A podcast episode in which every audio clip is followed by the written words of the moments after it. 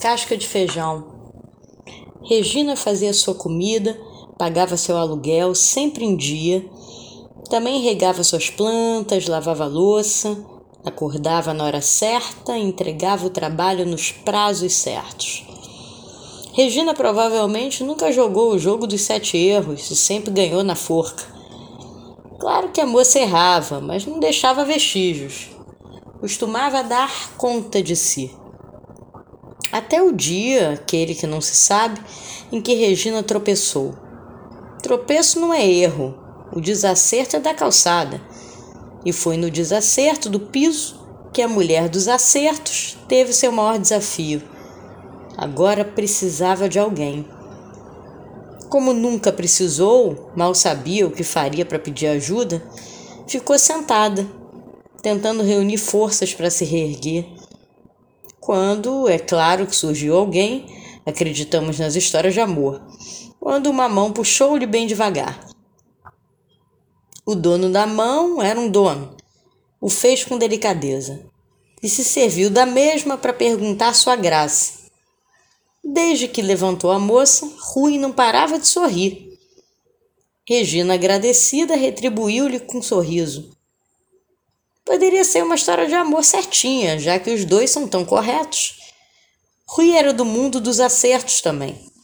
Se fosse certinha, não seria uma história de amor. Regina não entendia, mas já passavam dez minutos e a cada frase que terminava, Rui sorria largo. Não entendia por quê, mas voltava a lhe devolver o sorriso. Já passava de dez minutos de conversa.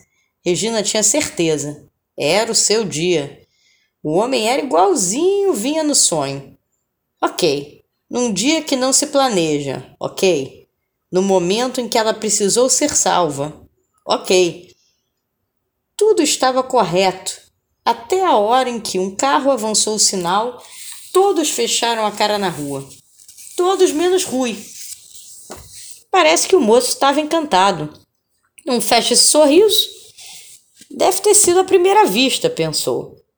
Chegando na sua esquina, perguntou se ele aceitava um café, que fora negado. Mas o sorriso continuava. Não tendo mais nada a perder, Regina falou: Não entendo, você sorriu tanto para mim. Achei que fosse meu dia. Rezei tanto para Deus me ajudar, me trazer alguém com princípios que me ajudasse na hora que precisasse. Olha, senhora, é, é que eu estou cumprindo uma promessa de fazer aos outros o que gostaria que fizessem a mim mesmo. Estou há 20 minutos tentando delicadamente lhe avisar que a senhora está com uma casca de feijão no dente. Não acho justo a senhora continuar sozinha sem que alguém lhe diga. A partir desse dia, Regina incluiu mais um acerto para o seu dia. Dez minutos antes de sair de casa, escovava corretamente, ficava conferindo no espelho.